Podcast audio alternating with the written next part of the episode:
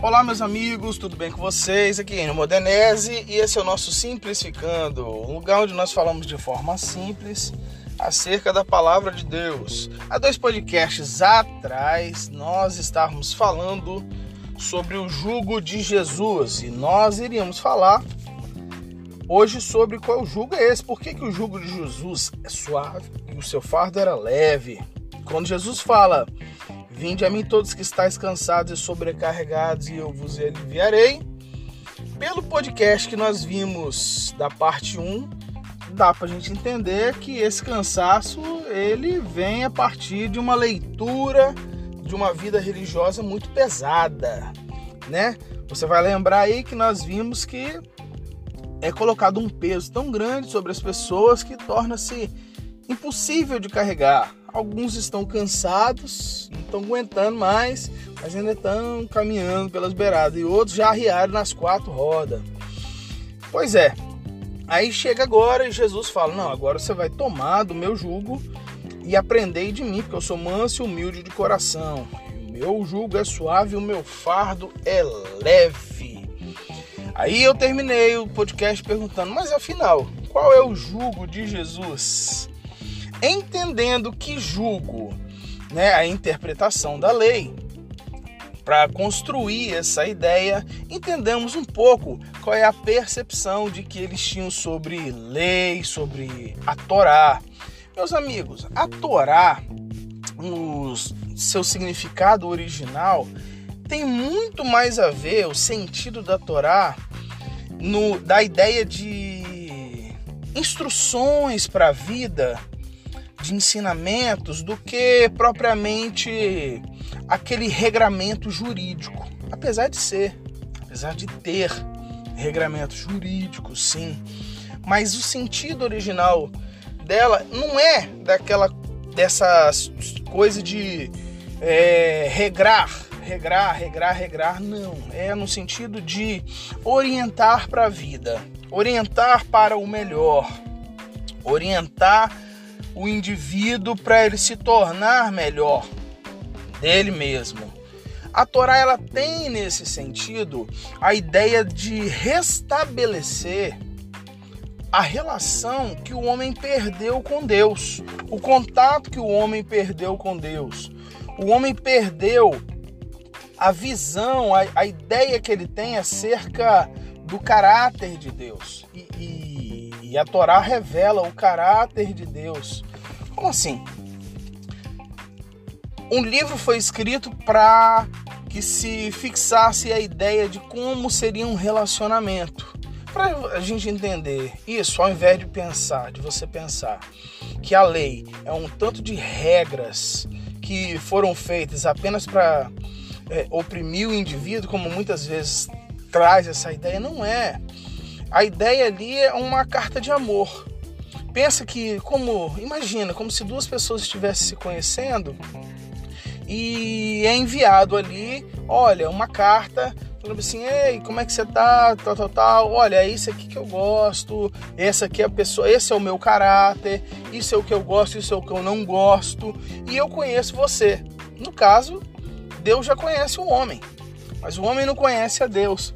Então, como uma forma de do homem conhecer a Deus, não em sua plenitude, mas ali vai ser de forma simbólica, porque não é possível o homem alcançar a totalidade do que é Deus. Não, mas ali ele deixa sinais de quem, de quem ele é, de qual é o seu caráter. E a relação ali da Torá com o povo de Israel é estabelecer uma relação de amor entre Deus e uma nação. Você entende? Aí, quando chega em Jesus, é, os caras vão dar uma apertada em Jesus, achando que Jesus veio para trazer uma outra coisa. Mas aí Jesus fala: Olha, eu não vim para isso, eu vim para cumprir a lei. Eu vim para cumprir a lei, é isso mesmo. Mas é, é tão maravilhoso essa ideia de Jesus cumprir a lei. Por quê? A Bíblia fala, pensa comigo. Deus é amor. 1 João 4,16. Deus é amor. Aí em 1 João 4,16 tem algo que é muito interessante.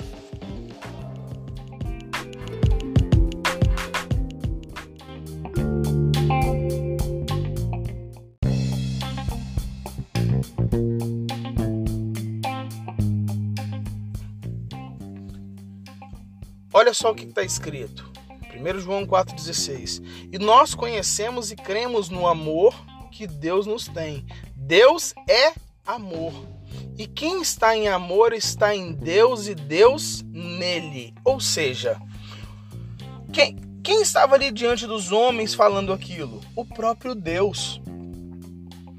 A lei era apresentada para eles, eles viam aquilo como se fosse uma coisa é, muito difícil e trazia sim para eles, pela forma como era interpretada, uma opressão. Mas aí o texto fala: Deus é amor. E Jesus é o que? Jesus é Deus. Ou seja, quando Jesus está ali e ele fala: Eu não vim para abolir a lei, mas eu vim para cumprir a lei, Jesus é a personificação de Deus no cumprimento da lei. Mas aí tem a pegada do cara do que eles não entenderam, né? Aí Jesus ele tá tendo ali uma discussão com o doutor da lei e aqui eles estão esperando qual seria o tratado de Jesus, qual seria a opinião de Jesus acerca da lei, né? Afinal de contas, né? O, o cara, o cara fala para Jesus: Mas, mestre, o que eu farei para herdar a salvação? Aí, o tratado de Jesus, é, Jesus vai falar com o camarada bem assim: Meu amigo, você já sabe a resposta. Você já sabe a resposta. Você está perguntando algo que na verdade você já sabe. Ali eles vão entrar numa discussão de Deuteronômio capítulo 6. Quando Jesus chega, Jesus chega para ele, vai lá e lê.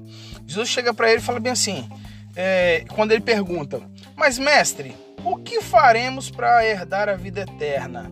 Aí ele fala bem assim: você conhece a lei? Aí o cara falou: sei. Ele falou assim: como você lê? Você conhece a lei? E como você lê? Só que a ideia aqui que Jesus está dizendo para ele é o seguinte, cara, você já tem a resposta, mas você está entendendo errado.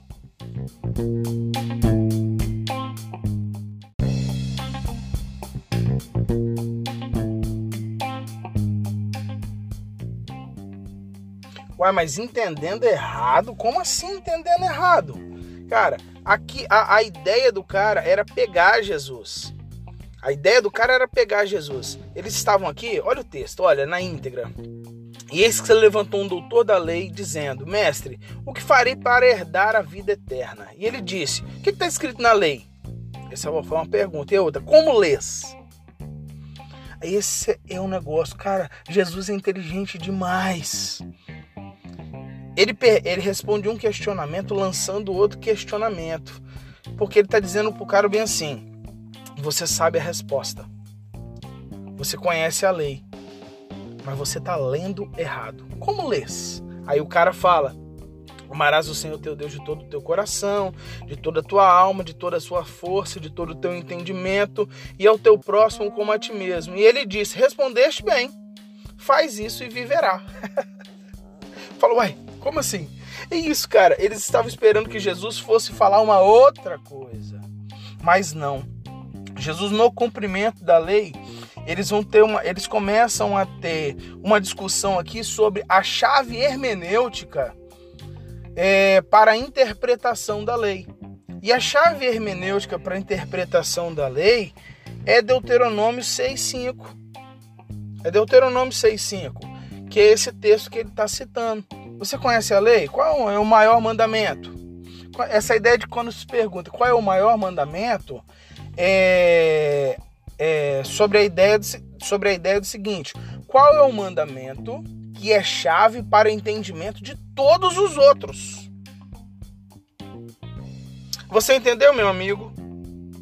Qual é o maior mandamento? O maior mandamento ele diz respeito né, à chave hermenêutica, chave da in, de interpretação.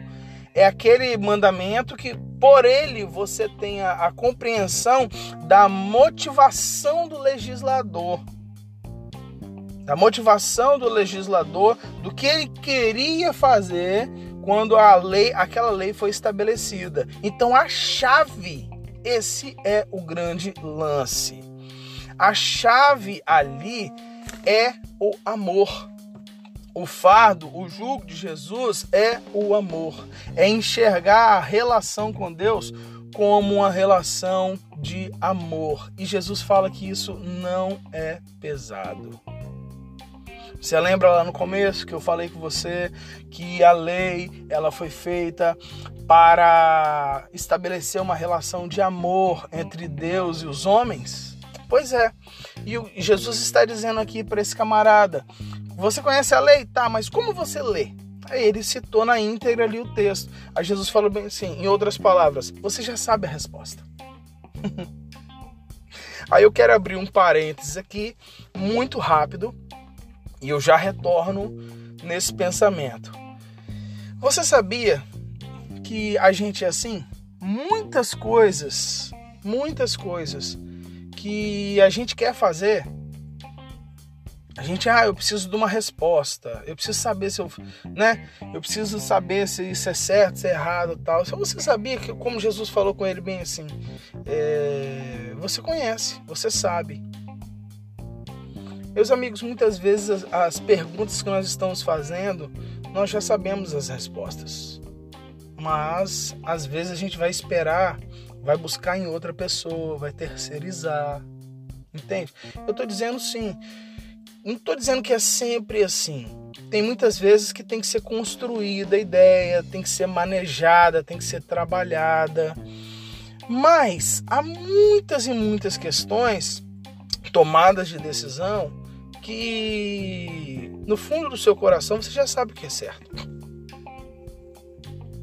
Mas como esse cara aqui, ele vai perguntar para Jesus.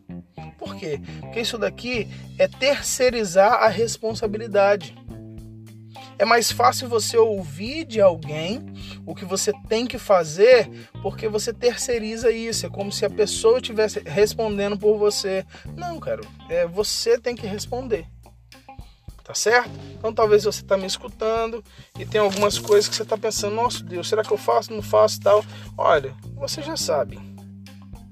Às vezes a gente fica se fazendo de bobo, né? Então, fechando parênteses, o jugo de Jesus, a chave hermenêutica não é a pressão, a chave hermenêutica não são as discussões acerca dos detalhes truncados da lei, mas é ver Deus em uma relação de amor, meus amigos, em uma relação de amor. E é claro que quando você vê Deus numa relação de amor, algumas coisas perdem o sentido. Como o jugo que os caras colocavam, um, exemplo simples. Eles ficavam discutindo, ah, havia a lei do sábado, beleza, tipo assim. Mas só que os caras ficavam ali, é, um falava, ah, mas para não quebrar a lei você pode dar tantos passos. Outro não, você pode dar tantos passos. Ah, você pode carregar tanto de peso, ou você pode carregar isso de peso. Você tá entendendo? Ficava naqueles pormenores. Ou nas discussões que não levariam a muita coisa mas para eles faziam sentido.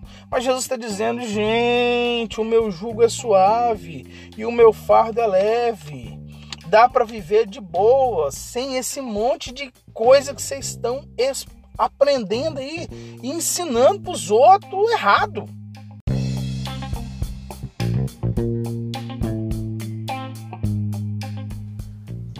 Olha como fica diferente se você olha pela perspectiva do amor. Meu filho, você precisa descansar. Não é para ficar discutindo sobre ah, quantos passos, o que, que carregar, não. Mas descansar faz bem para você. Tinham leis acerca do descanso da terra. A terra tinha que descansar em alguns anos. Por quê? Porque vai eliminando ali os minerais da terra. E depois de um ano de descanso da terra, a terra voltava a produzir muito. Olha só, por causa de uma relação de amor. Você está entendendo? Então é diferente essa, essa questão quando você olha pelos olhos do amor, não é pela obrigação, mas é porque eu amo você, eu falo para você que você precisa descansar.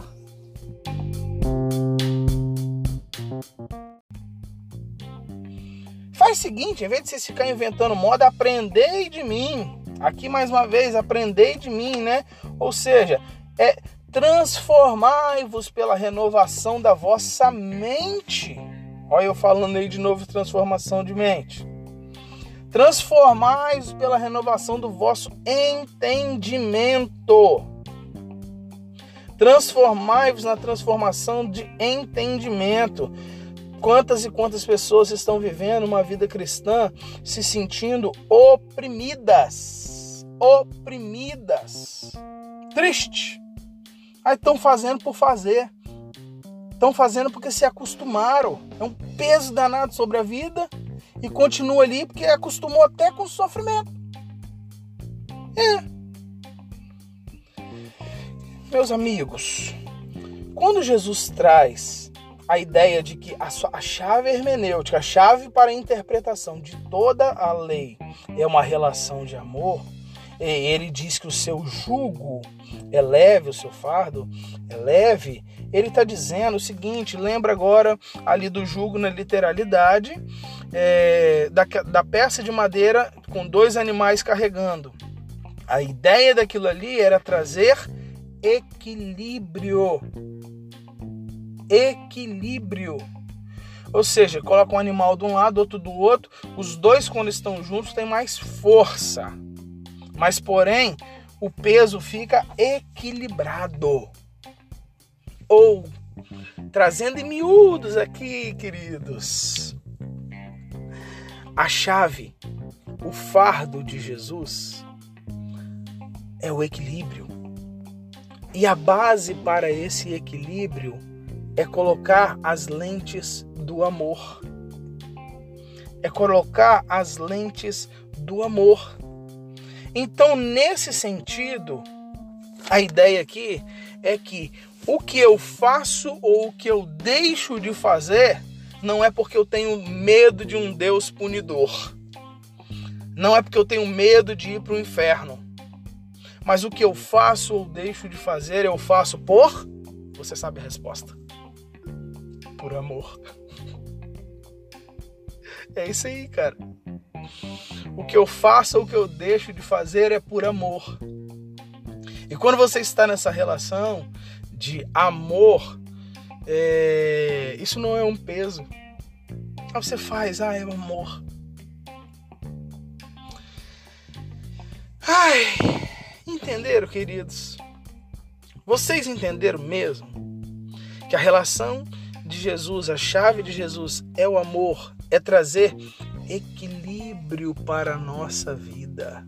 O jugo que Jesus coloca sobre nós, o fardo que ele traz, não traz um peso que te destrói, que destrói a sua família. Não, mas é uma vida equilibrada. Você tem uma vida que serve a Deus, você a igreja sim, mas isso tem um equilíbrio com a sua casa. E não fica pesado. Você tá entendendo? Aquela música que eu escrevi, Pai, ela traz muito disso. Tem aquela parte que fala bem assim. E eu sempre falo com vocês que eu não canto bem, mas é. Mas vamos lá.